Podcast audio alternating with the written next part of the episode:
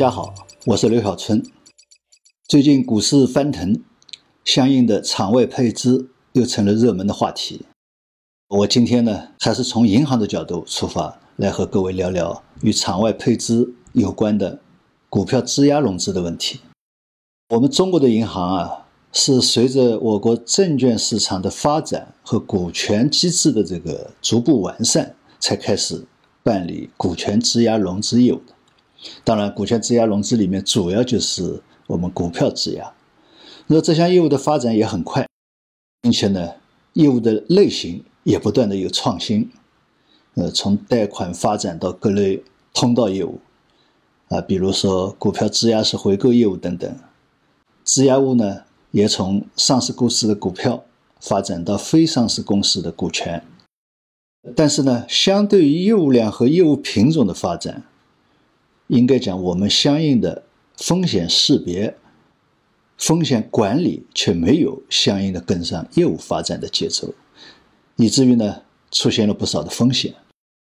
大家应该还记得前两年，呃，股票质押融资暴雷的这个场景还是非常严重的。讲银行的之前呢，还是有必要先谈一谈证券公司的这个融资融券业务，融资融券业务。的对象就是在证券公司开户炒股的客户，可以说这是一种闭环的业务。证券公司会关注客户的一贯的炒股表现，但是呢，他更关注质押股票的价格波动历史和趋势，还有呢，质押股票的市场交易量和活跃度。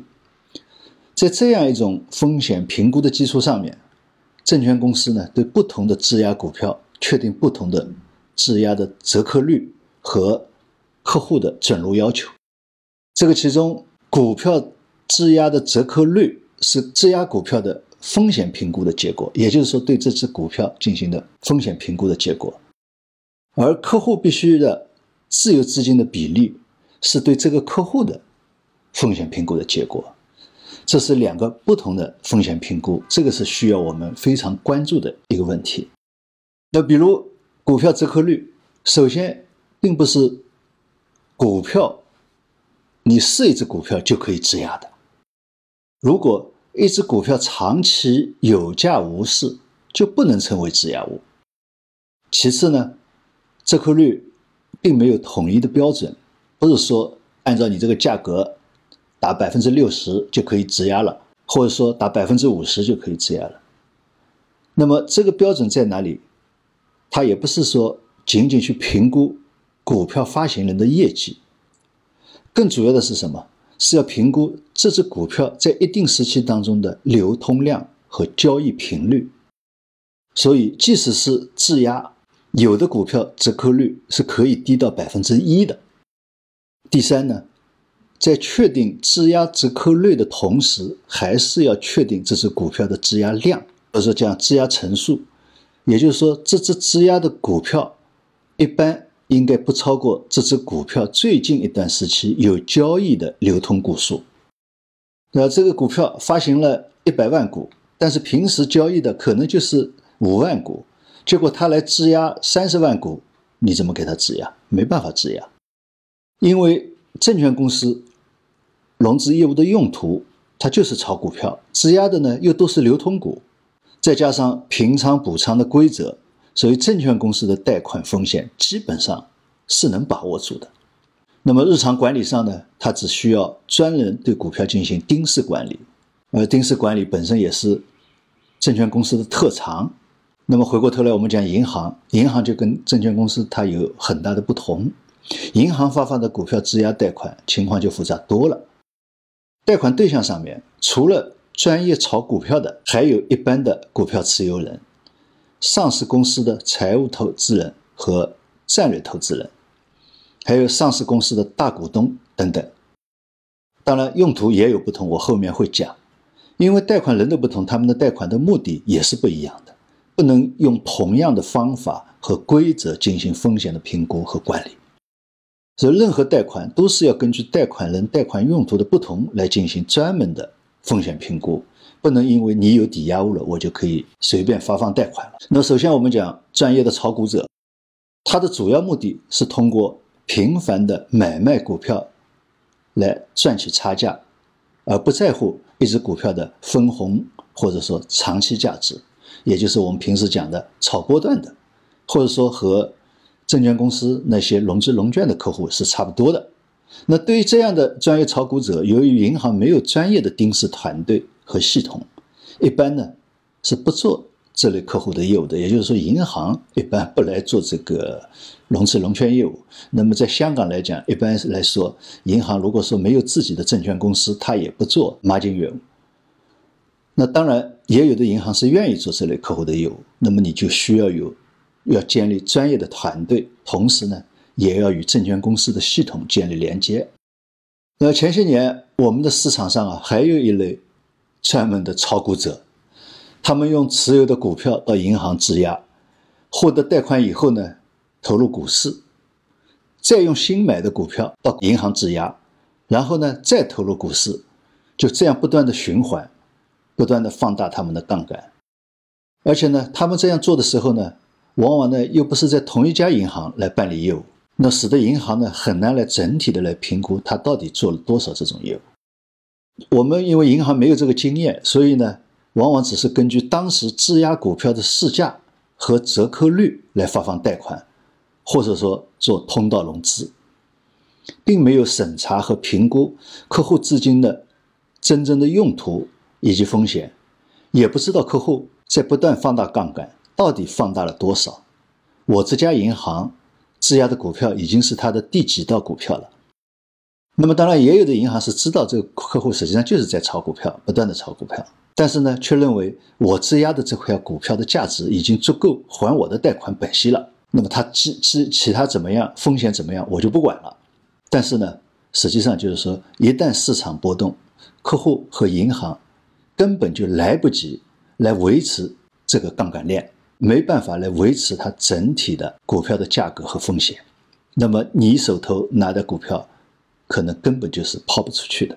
所以这个也是我们前两年对一些质押业务当中的很大的风险，呃，也是比较多的。但这个不体现在这个所谓的这个呃质押暴雷里面，质押暴雷往往是这个大股东的，但这一类实际上暴雷的也不少。一般的。股票持有人，那么这些人呢，是介于投资与炒作之间的投资人。他们买卖股票，但是呢，频率并不一定高。相对的呢，更在意股票的长期价值。但是呢，他们这些人呢，可能平时自己有资金周转的需求，比如说要买房子啊，或者生活上有急需啊。那么另外呢，也可能是。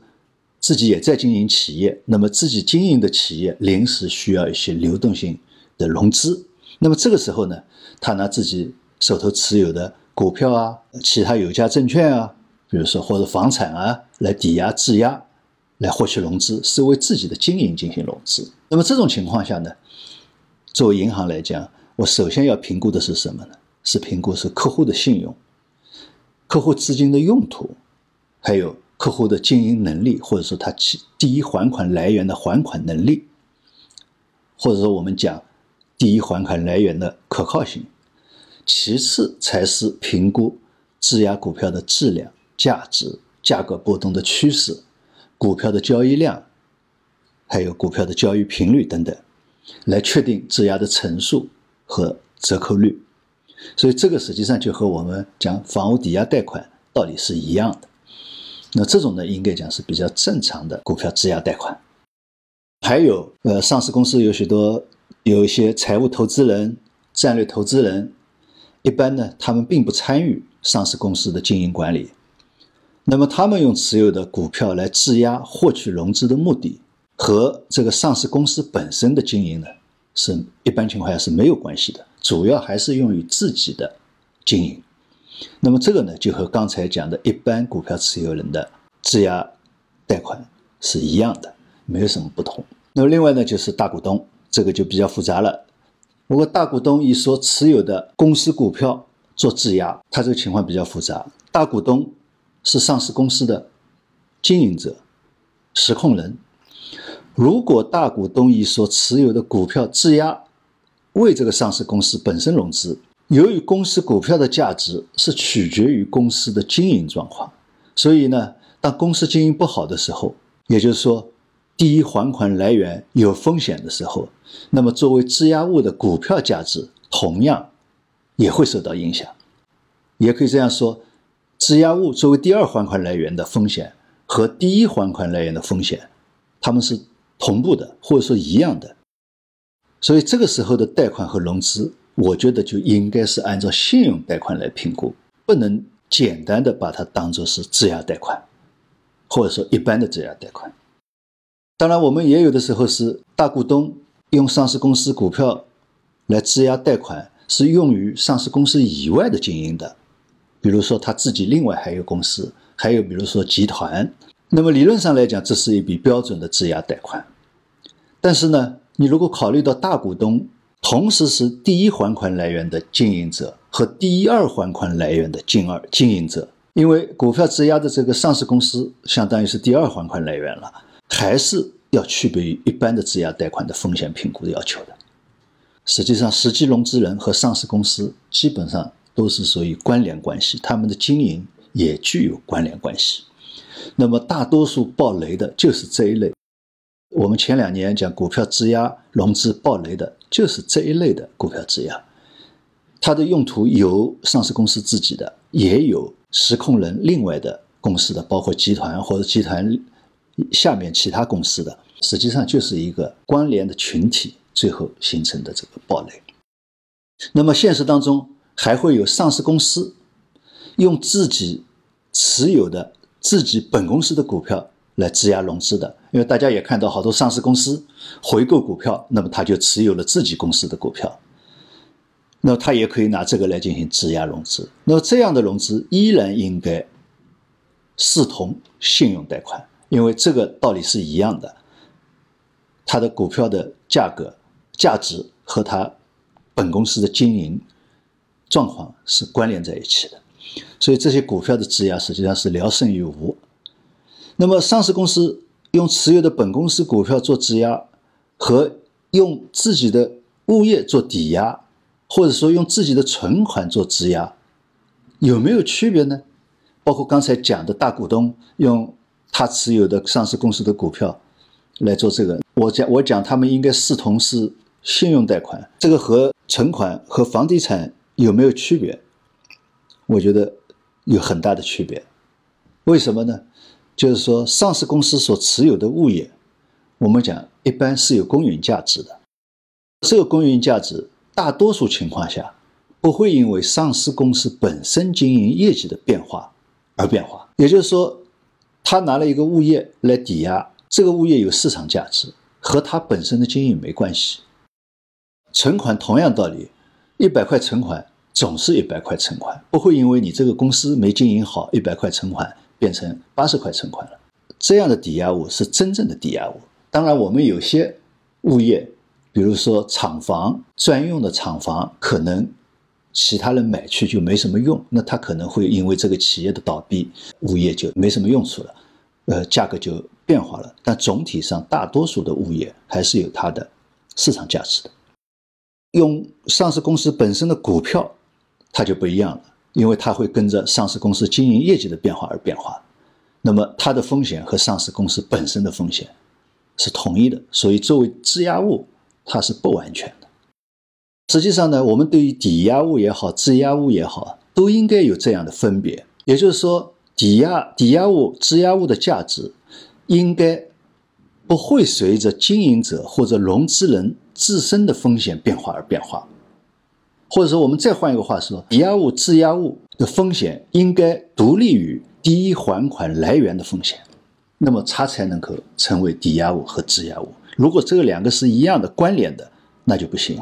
所以，我们像什么专利权啊、版权啊、收费权啊、商标权啊等等，像这些东西作为质押物，都应该这样进行。专门的充分评估这些和融资人本身的经营是不是关联的？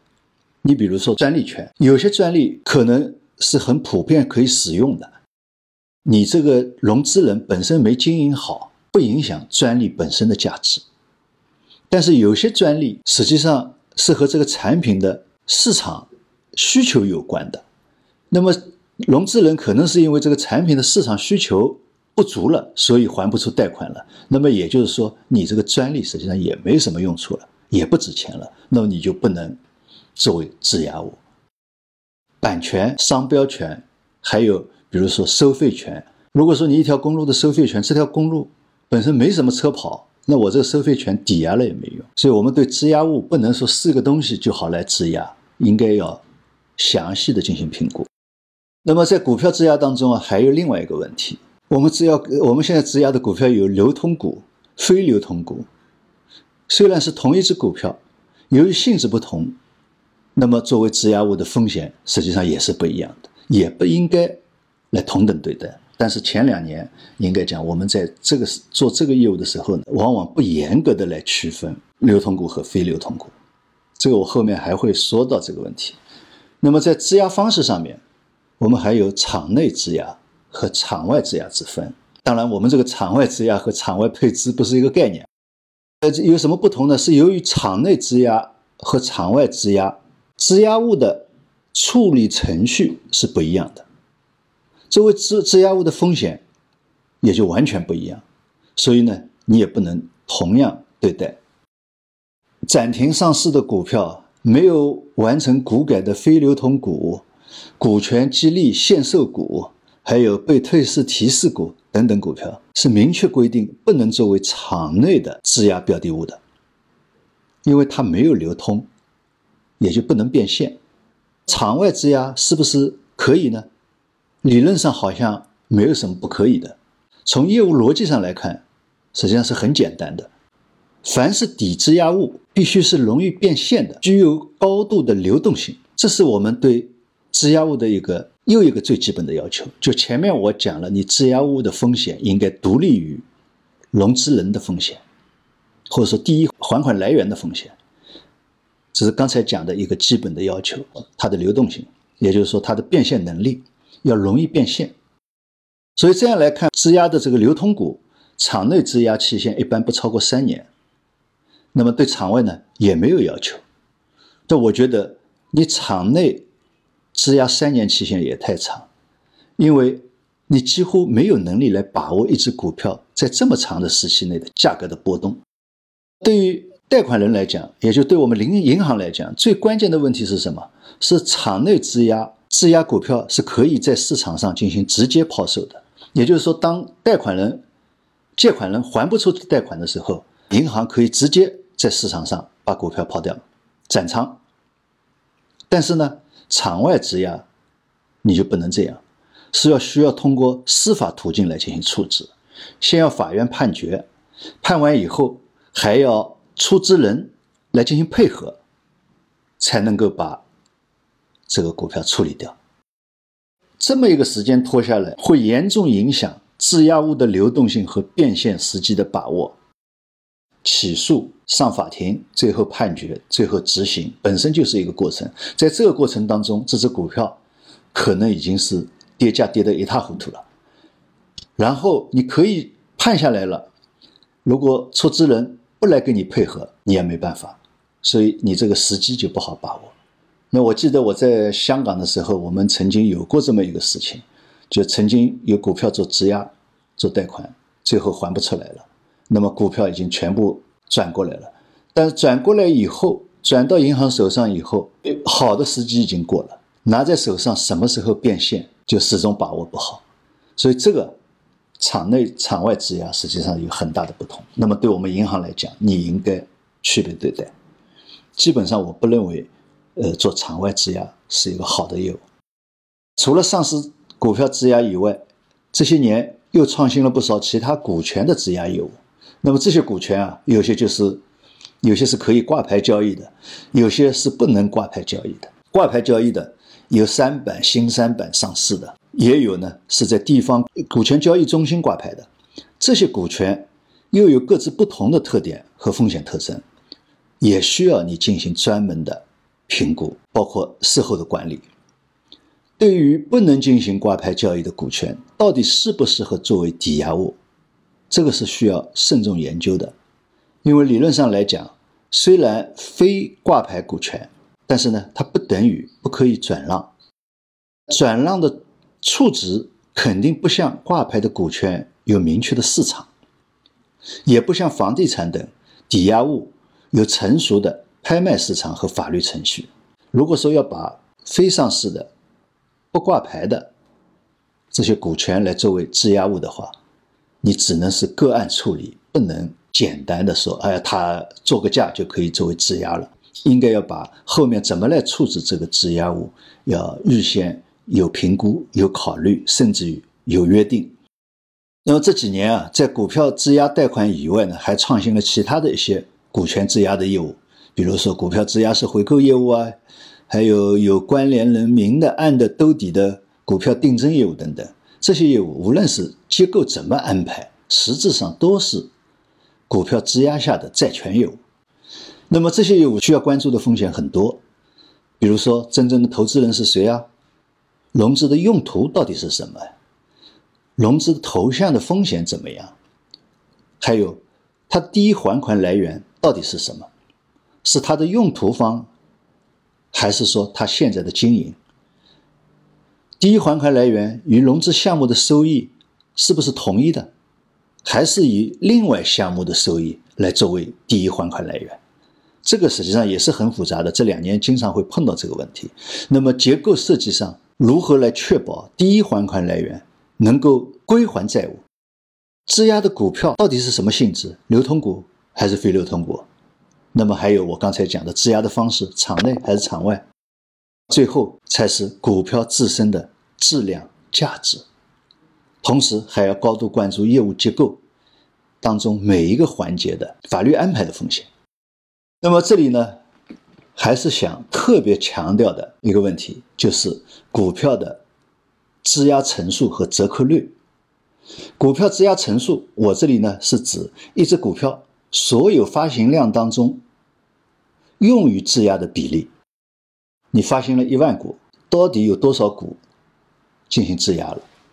啊，现这前两年爆雷的，往往是百分之一百，或者说是百分之八九十。比如是大股东手持这个发行股的百分之七十，他把百分之七十的股票全部都质押掉了。这个是讲的层数。股票质押折扣率是指一只股票按最近一段时期的平均交成交价的打折比例。也就是说，你这只股票，比如说今天的股价是两块三，但是呢，最近一个月平均的日成交的股价是两块一，那么我就按照两块一。来进行打折，是按百分之六十来进行质押，还是按百分之五十进行质押，或者说百分之二、百分之三进行质押？我们现在监管上有一些规定，比如说单一证券公司、单一资产资管产品作为融出方接受单只股票的质押比例不能超过百分之三十和十五，单只股票整体质押比例不能超过百分之五十。股票质押率上限不得超过百分之六十等等，那么这些呢比例啊，它都是单一的，是从监管的角度来讲的。但是我们做业务的目的啊，并不是说简单的符合监管规定就可以了，而是要在符合监管规定的基础上，安全的收回债务的本息。所以，面对具体的一只股票，它的日常的市场交易量。是更直接的指标，日常的市场交易量和市场价格、交易价格是是更直接的指标。所以，许多股票在市场上的日常交易量往往只有百分之五都不到，那么它的整体的质押比例就不应该超过百分之五，就是说质押层数你不能超过百分之五。